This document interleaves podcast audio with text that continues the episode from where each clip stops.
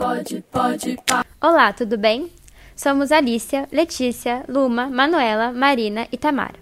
Fazemos parte do itinerário Antropologia e Direitos Humanos e realizamos um trabalho sobre a relação do tráfico de drogas com o trabalho infantil, juntamente com a questão dos direitos humanos.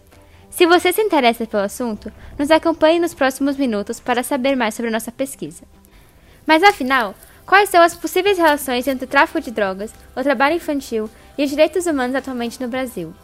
Quais são as razões pelas quais as crianças se encontram nessas situações e como o tráfico interfere na vida das crianças e que consequências ele traz? Dados de uma pesquisa realizada pelo Observatório de Favelas, uma organização no Rio de Janeiro, mostram que, em 2018, 13% das pessoas inseridas na comercialização de drogas ilícitas tinham entre 10 e 12 anos, o dobro do que havia em 2017. 1.758 milhões de crianças e adolescentes de 5 a 17 anos estavam em situações de trabalho infantil no Brasil antes da pandemia. Desses, 706 mil vivenciam as piores formas do trabalho infantil. Além disso, dados disponibilizados pela Função Casa de São Paulo apontam que, atualmente, há 5.269 jovens entre 12 e 20 anos cumprindo medidas socioeducativas no local. Desses, 2.670 foram apreendidos por tráfico de drogas, o equivalente a mais da metade das detenções. Olha só, trabalhando com 9, 10 anos de idade na fazenda, não fui prejudicado em nada. Quando alguém, um moleque de 9, 10 anos vai trabalhar em algum lugar, tá cheio de gente aí, trabalho escravo, não sei o quê, trabalho infantil. É muito importante realizar pesquisas sobre o assunto, visto que o próprio presidente do país alega que o trabalho infantil não prejudica as crianças envolvidas, tratando essa questão como um drama por parte das pessoas que são contra este mesmo trabalho. Muitos compartilham deste mesmo pensamento ou acreditam que crianças e adolescentes envolvidos estão fazendo isso por escolha. Pensamentos assim tornam cada vez mais complicado combater o trabalho infantil, visto que há pessoas que não o veem como um problema a ser resolvido. Antes de tudo, vamos explicar o contexto histórico para entender como essas crianças acabam fazendo parte do tráfico, algo que muitas vezes não depende de uma escolha pessoal, sendo resultante de muitos fatores envolvidos.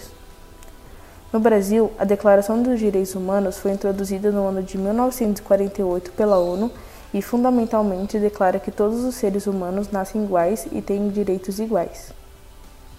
É óbvio que na prática não é bem assim que funciona. Um exemplo dos direitos humanos sendo mal aplicados é justamente o trabalho infantil com o tráfico de drogas, que é, em sua grande maioria, uma consequência da desigualdade social. O artigo 60 da Declaração Universal dos Direitos Humanos afirma que é proibido qualquer trabalho a menores de 16 anos de idade, salvo na condição de aprendiz a partir dos 14 anos. O artigo 4 diz que é dever da família, da comunidade, sociedade em geral e do poder público assegurar com absoluta prioridade e efetivação dos direitos referentes à vida, à saúde, à alimentação, à educação, ao esporte, ao lazer, à profissionalização, à cultura, à dignidade, ao respeito, liberdade e a convivência familiar e comunitária. Ou seja, nada realístico, né? Mesmo que os direitos humanos tenham sido criados há quase 100 anos, sabemos que ainda existem pessoas em condições extremamente precárias e crianças com péssima qualidade de vida tendo que trabalhar desde pequenas, não tendo que comer ou onde morar. E isso tudo irá afetar seu futuro. Por isso, foi muito importante a criação do ECA, o Estatuto da Criança e do Adolescente. Dessa forma, podemos, com meios legais, dizer o que é certo e o que não é. A criança era vista como posse dos pais. Eles podiam fazer o que quisessem com a criança, fator que acaba promovendo o trabalho infantil ainda mais. Esse é um dos motivos pelos quais a criação do ECA foi extremamente importante, procurando garantir direitos à criança e ao adolescente, contribuindo com a qualidade de vida melhor. A seguir, palavras de Francisco Bodião, orientador educacional que trabalha com projetos sociais, educador de rua e que ajudou na criação do FOCA, sobre essa mesma importância. A outra coisa é abusar. É o pai e mãe que faz isso de forma permanente, né? E aí você impacta a vida da, da, da criança e do adolescente pro, pro resto da vida, né? Então a legislação, o Estatuto da Criança e do Adolescente mudou realidades como essa. Mudou outras com relação à adoção. O processo de adoção era um negócio também sem regramento. Então era muito comum nos anos 80 a gente ter tráfico de criança, não que não tenha hoje, mas diminuiu muito. Ou seja, o ECA proporcionou muitas melhorias em relação a diversos aspectos neste sentido, promovendo um avanço. No Brasil, até o ano de 1990, havia uma lei do Código de Menores, um código criminalizador, que tratava de apenas punições e colocava criança e adolescente, filha de trabalhador, como alguém suspeito e alguém que pode virar criminoso. Tendo na legislação que apenas essa criança ser de família mais pobre, assim tendo mais dificuldade de criar seus filhos, o governo teria uma autoridade de simplesmente retirar essas crianças de suas famílias, havendo corregedores de menor, no qual os abordavam nas ruas aprendendo por estarem na rua. A gente defende e entende que a formação escolar, a formação intelectual, a produção científica, o conhecimento científico, né, é, a produção humana, o conhecimento humano de ética, valores, né, é, eles precisam ser defendidos, eles precisam ser fortalecidos e eles precisam ser amplificados. Ninguém pensa mais o mundo sem ter escola. Ninguém pensa mais a vida de criança e adolescente sem passar pela escola. Por isso que a educação, ela não é só um direito da criança e adolescente. Ela é uma obrigação do Estado. E como dito por Francisco Mundião, é necessário continuar defendendo os valores que garantem alguns dos direitos tão necessários. No entanto, é impossível resolver a questão ao todo sem mudanças no Estado em si. Então a gente fica muito com essa imagem, né? Ah, é o traficante, é o bandido, ou é o policial corrupto. Não, é todo o sistema que não funciona. Então não foi o policial corrupto ou o tráfico que desviou o moleque. Fomos nós, como país, que não pensamos nesse moleque. Fomos nós, como país, que não garantimos política pública.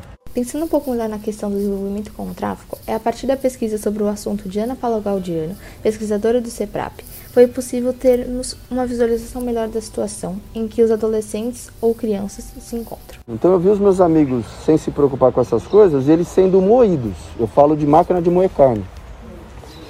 De um tempo da minha vida que eu entendi os meus amigos como carne para ser moída pelo sistema, né? Por que isso? Era moleque que não tinha escola, que não estudava, que a família não conseguia acompanhar, é, que não tinha uma atividade para ajudar o cara a pensar a vida dele de um outro jeito. E quem que chegava nele? O tráfico. Quem que chegava nele? O crime. Quem que chegava nele? O policial corrupto. A maioria deles se envolvem com tráfico de drogas, se encontrando em situações nas quais têm uma baixa escolarização, ou seja, não frequentam a escola ou não completaram seu ensino, o que consequentemente reduz as oportunidades de trabalho. Logo, os adolescentes se envolvem com atividades que requerem baixa escolaridade e uma baixa especialização, o que acaba garantindo uma baixa remuneração. Além disso, na maioria das vezes, as famílias desses adolescentes se encontram em situações de baixa renda, com instabilidade e pobreza intensa, um histórico de baixa escolarização, informalização e precarização, assim como o adolescente em si. Ou seja, geralmente essas famílias são pessoas que nunca tiveram oportunidades de um trabalho mais formal. Portanto, somente seria possível obter renda com postos de trabalho subvalorizados, como atividades no tráfico e serviços informais no mercado legal. Crianças, adolescentes e suas famílias passam a ocupar posições precárias no mundo, segundo as palavras de Ana Paula Galdeano. Mas também, boa parte do envolvimento de adolescentes com tráfico de drogas ocorreu por conta de algum familiar ou próximo do adolescente que já estava envolvido com tráfico. Por exemplo, há casos de adolescentes que se envolveram com as drogas, pois muitos ao seu redor utilizavam, sendo considerado algo comum no cotidiano.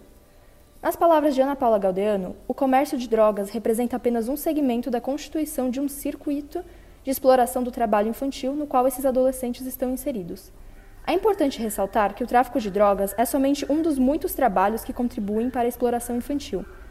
Muitas vezes fazem com que esses adolescentes realizem tarefas como as de limpeza, carga e descarga de mercadorias, construção, lava rápido e coleta de material reciclável, além de empregos como pedreiros, diaristas, mecânicos ou motoboys. Pensando mais especificamente no tráfico de drogas, algumas crianças eram, e ainda são, submetidas a serem utilizadas como mulas do tráfico. Como as mulas sempre foram consideradas fortes e ágeis, realizando o transporte de mercadorias entre uma cidade e outra, nomearam dessa forma as crianças utilizadas para realizar o transporte de drogas, tendo que levar as drogas sobre o corpo ou até engolindo-as, com o objetivo de despistar os policiais. Dessa forma, as crianças e adolescentes acabam arriscando a própria vida por esse trabalho. Além disso, é importante destacar que, ao se envolver com o tráfico, passam por um trabalho forçado, jornadas exaustivas e condições degradantes. Situações de humilhação e exploração, muitas vezes até antes de se envolver no tráfico em si. Yasmin, uma das adolescentes em medida socioeducativa, pega por tráfico de drogas na Cracolândia, também chegou a trabalhar de faxineira em uma loja de roupas no centro da cidade quando tinha 13 anos. Porém, após sucessivas cenas de humilhação protagonizadas pela patroa, nunca mais voltou ao serviço, como dito na pesquisa de Ana Paula Gaudiano. No documentário Meninos do Tráfico, feito pelo rapper MV Bill, é mostrada a realidade dessas crianças.